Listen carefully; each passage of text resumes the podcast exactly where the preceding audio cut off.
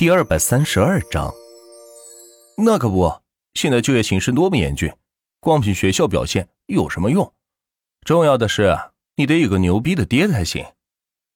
万钱快速扒拉着米饭说道：“ 你说的没毛病，像我就是继承了我爸的岗位。”马宁拿着筷子在空中比划着说道：“你爸的岗位？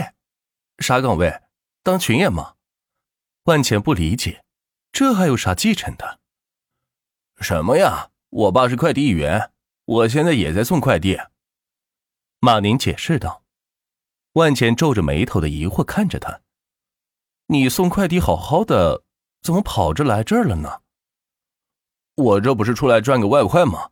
下午就回去送快递。马宁三下五除二的把饭吃的干干净净。行了，待会儿咱们找主家。领钱就行了。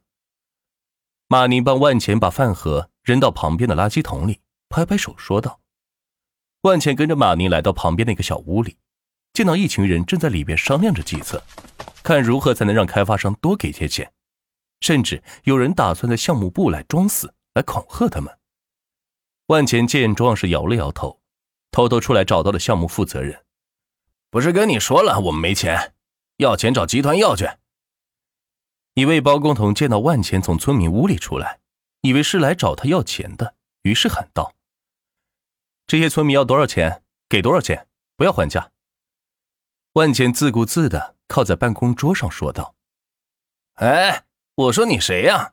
这事你说了算。”包工头见万钱这么放肆，自己的办公桌都敢坐，有些生气。这事是王建房指挥的吗？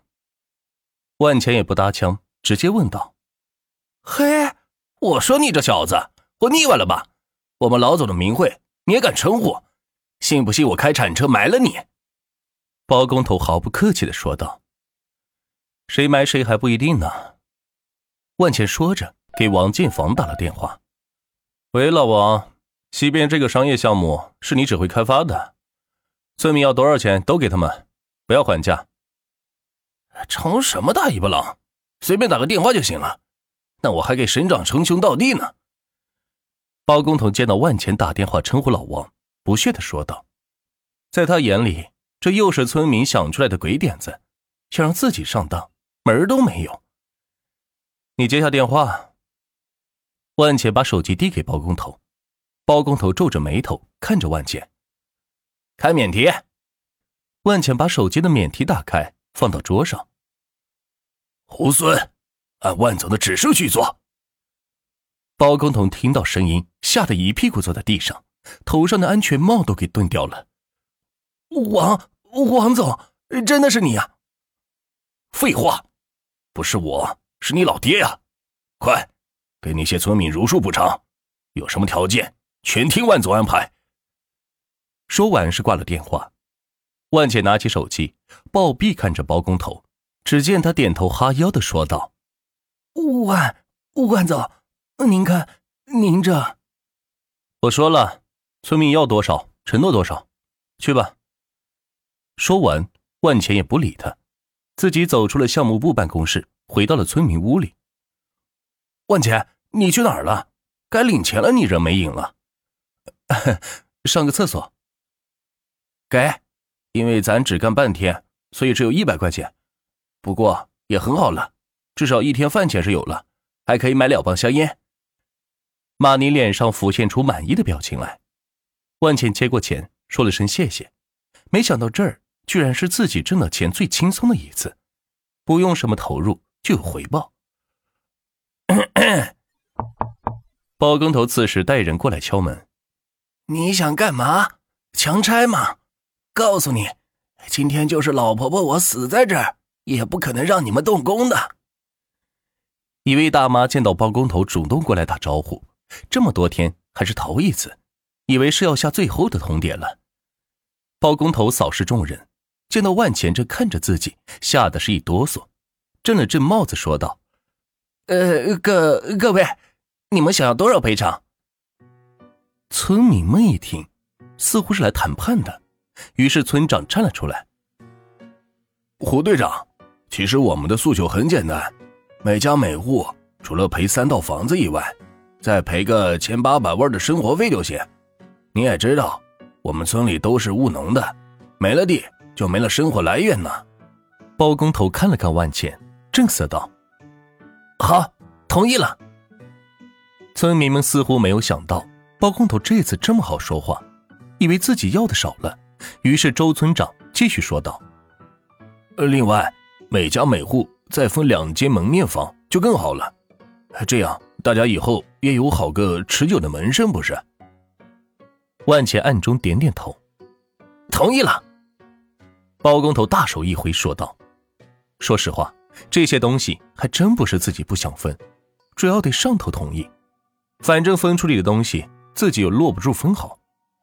哎，还有还有，我们这附近没有学校，能不能盖个幼儿园、小学、初中、高中什么的？”一位大娘提议道。包工头听了。是一脸的黑线，你怎么不说在你家门口盖个水木大学呢？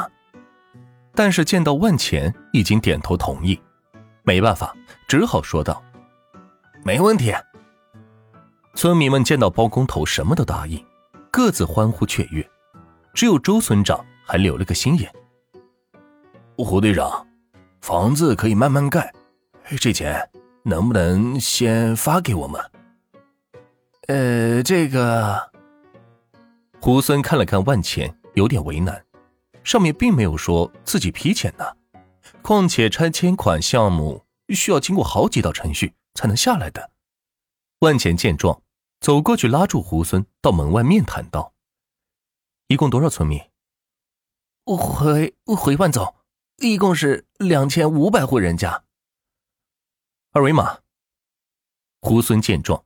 掏出手机，打开二维码，支付宝到账二百五十亿，转给他们吧。说完，万钱转身进了屋，留下了傻了眼的胡孙。刚才还瞧不起万钱，没想到万钱这么有钱，出手这么大方，随随便便的就转给自己二百多亿。就算是大功臣，自己也没经受过这么多钱呢。大家稍安勿躁啊！我刚才跟胡队长聊了聊。他同意，现在就给大家发钱了。万钱进屋，朝村民们说道：“哈哈，哎，瞧瞧，这就是当代大学生的楷模呀！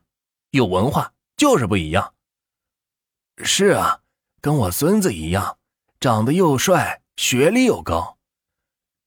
小伙子呀，你是哪家学校毕业的？有对象吗？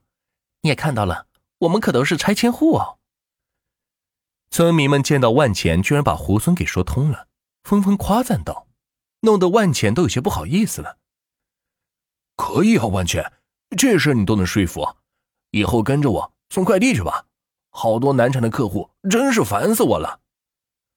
马宁过来拉着万钱说道。这时候胡孙回过神来，进了屋，清了清嗓子，宣布道：“请各个村民代表排好队来我这里领钱，每人。”一千万！